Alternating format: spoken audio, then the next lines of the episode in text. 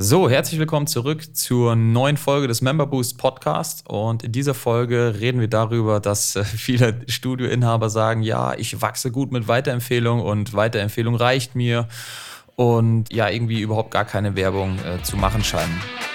Herzlich willkommen zu einer neuen Ausgabe des Member Boost Podcast.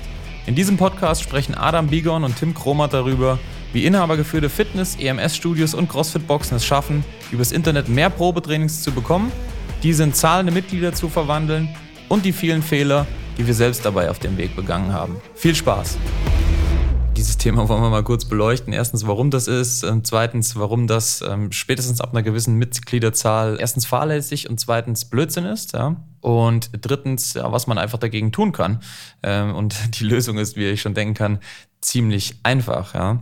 Also was wir immer wieder hören von Interessenten, wenn wir nachfragen, hey, wie schaut's aus? Ja, habt ihr Bock, einfach ein paar mehr Mitglieder zu gewinnen und einfach mal nachhaken? Dann heißt es immer, ja, nee, also bei mir läuft's gut, ähm, ich wachs gut mit Weiterempfehlungen. Also so Mund-zu-Mund-Propaganda, ja. Das ist das, was äh, jeder immer sagt, wie die meisten Leute das nennen.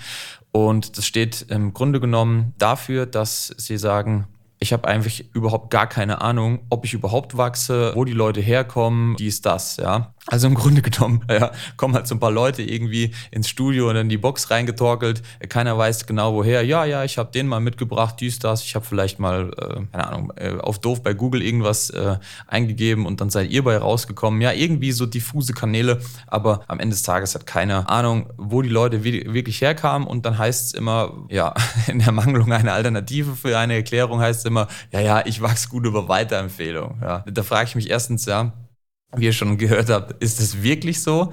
Oder äh, wo kommen die Leute in der Tat her? Oder tatsächlich, wie hat man wirklich über dich gehört? Und zweitens, ist das natürlich ein Kanal, wenn das jetzt wirklich so ist, selbst wenn du ein ja, System oder einen Prozess hast, der dafür sorgt, dass Mitglieder sich gegenseitig weiterempfehlen, ja, beispielsweise mit irgendeiner Form von Incentivierung, ähm, also mit irgendwelchen, ja, wie soll man sagen, ähm, Geschenken beispielsweise, wenn jemand ein neues Mitglied mitbringt in Form von ja, einem T-Shirt, dem Erlass eines Mitgliedsbeitrags, eines Probemonats und so weiter, ja, selbst dann ist dieser Prozess natürlich nicht unendlich skalierbar, weil nicht jeder wird ständig jeden Monat irgendwie zig Leute empfehlen. Und am Ende des Tages, ja, wenn ihr mal eine gewisse Mitgliederzahl habt, ja, vielleicht so bei, man kann sagen, ungefähr bei 100 tritt das Ganze ein, dann kennt man sich eben gegenseitig nicht mehr ganz so gut, ja, dass äh, man sich irgendwie gegenseitig ständig abcheckt und gut Friend ist und sich dann gegenseitig auch weiterempfiehlt, so dass dieses Community-Gruppen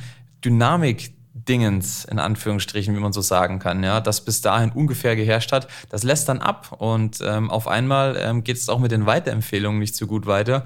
Und äh, wie die Rechnung dabei aussieht, das kann euch der Adam erzählen, der nämlich diese Schwelle schon deutlich überschritten hat mit über 300 Mitgliedern und euch mal was zu Weiterempfehlungen erzählen kann. Jetzt hast du schon fast alles erzählt.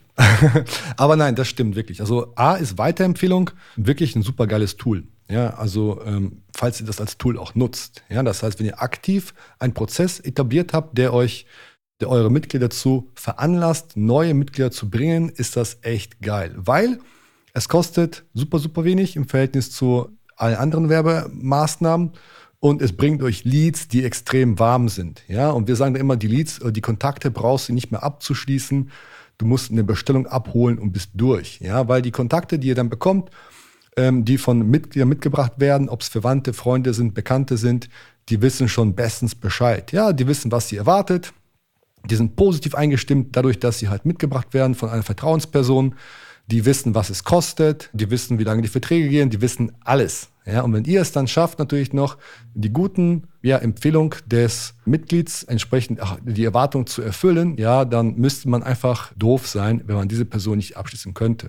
Aber wie Tim schon sagte, man kann eine super simple Rechnung machen, wenn man da keinen richtigen Prozess hat. Ja, selbst mit einem Prozess wird schwierig. Ja, aber wenn man davon ausgeht, zum Beispiel, wenn man 100 Leute hat für eine einfache Rechnung, jeden Monat gehen fünf Leute. Ja, also fünf Leute kündigen, warum auch immer, ziehen um, Studium beendet, geheiratet, Kind bekommen, wie auch immer. Fünf Leute von 100 gehen. Das heißt, Ihr müsstet ja im Prinzip, um dieses aufzufangen, fünf Leute aus dem Empfehlungsmarketing gewinnen, damit ihr pari seid und auf der Null seid, ja, in diesem Monat. Jetzt ist das ja bei 100 Leuten noch tatsächlich möglich, ja, die Beziehung ist ähm, sehr eng zu den Leuten, ihr kennt die alle persönlich und so weiter und so fort. Wenn man jetzt diesen prozentuale, diese, diesen Wert, prozentualen Wert ja auch beibelässt, weil dann bleibt ja meistens ja gleich, das sollte zumindest ja auch, was euer, eure Kündigungsquote angeht, ja immer dann gleich bleiben, ja, also auch bei einer höheren Anzahl von Mitgliedern.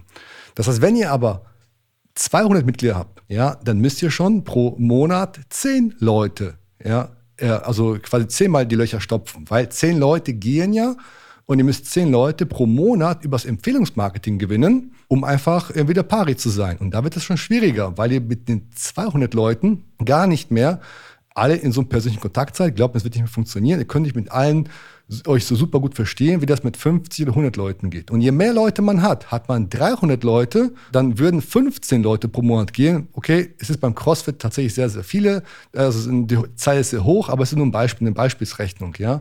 Das heißt, je mehr Leute ihr habt, ja, desto mehr Leute gehen und desto mehr Leute müsst ihr mit eurem Empfehlungsmarketing wieder gewinnen. Und glaubt mir, das wird nicht mehr so einfach sein. Ja, das heißt, das Problem beim Empfehlungsmarketing ist es, dass ihr das nicht skalieren könnt. Ja, das heißt, es ist nicht ganz so einfach skalierbar, es ist nicht ganz so einfach steuerbar. Das heißt, ihr habt wirklich Schwierigkeiten und verlasst euch jeden Monat im Prinzip darauf, dass eure Mitglieder durch eure super Arbeit animiert werden, neue Interessenten zu bringen, die ihr abschließen könnt. Ja?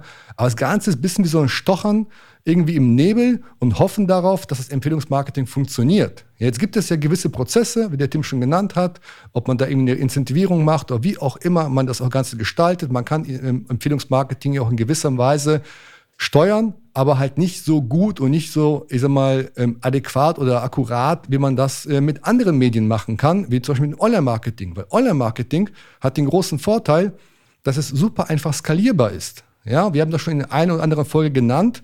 Wenn ihr einen Prozess aufgebaut habt im Online-Marketing, der euch vorne Leads generiert, sprich Kontakte generiert, ja, und ihr kommt damit super gut zurecht, weil ihr es geschafft habt, hinten einen Prozess aufzubauen, der euch diese Leads, die Kontakte abarbeitet, ja, entsprechend empfängt und auch in Zahlen Mitglieder wandelt, ein Teil davon. Und dann ist es super einfach, wie der Tim immer sagt, vorne mehr Druck drauf zu geben, sprich mehr Budget zu machen, um das Ganze zu skalieren. Und dann ist es ja einfach nur noch vorne ein bisschen mehr rein, den Prozess beibehalten und dann könnt ihr hinten raus mehr Mitglieder abschließen. Das Ganze ist dann auch, wie gesagt, in einen Prozess gepackt und automatisiert und funktioniert im Gegensatz zu einem Empfehlungsmarketing, ja, einfach, ja, nachweisbar besser. Jetzt, wie gesagt, es ist keine Aufforderung an euch, das Empfehlungsmarketing irgendwie sein zu lassen. Ganz im Gegenteil. Macht es weiter, lasst euer gutes Training und, und lasst eure Mitglieder und Freunde einfach weiterhin werben und zu euch kommen.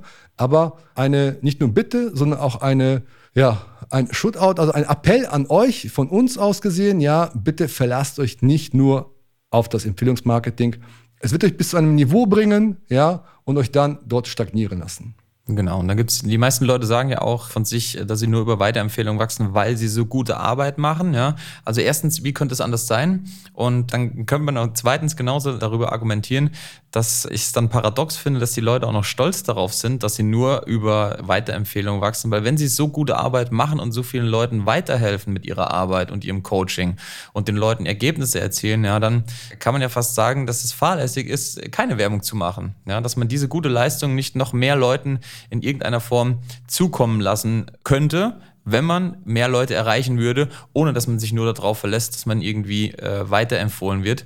Weil glaubt mir, auch eure gute Leistung ja, schwankt übers Jahr. Es gibt mal weniger gute Tage oder auch mal weniger gute Wochen, wo ihr vielleicht mal mehr oder weniger Lust habt ähm, auf euren Job. Ja, das ähm, geht ja so einher. Und bei aller Liebe und den ganzen Instagram Love My Job und Love My Life Pictures, wie man so schön sagt, ist es ja doch auch so, dass es auch Tage oder auch mal mehrere Tage oder Wochen gibt, wo man sagt so, ja, scheiß da rund drauf, heute habe ich mal überhaupt gar keine Lust. Und dann wird auch genauso die Weiterempfehlungsrate schwanken, wenn ihr ja euch nur darauf verlasst oder euch ähm, beispielsweise nicht selber dupliziert habt. Ja, was meine ich damit, dass ihr mal einen Mitarbeiter eingestellt habt, der mindestens mal 80 Prozent von dem kann, daran, was ihr könnt, nämlich einfach dann eure gute Arbeit in irgendeiner Art und Weise weiterzuführen. Ja, deswegen unser Appell, verlasst euch nicht nur auf Weiterempfehlungen, äh, gerade wenn ihr davon überzeugt seid, dass ihr wirklich gute Arbeit macht, dann ist es im Grunde eure Pflicht, das Ganze noch mehr Leuten zukommen zu lassen und mehr Leute damit zu erreichen, die dann am Ende des Tages auch eure gute Arbeit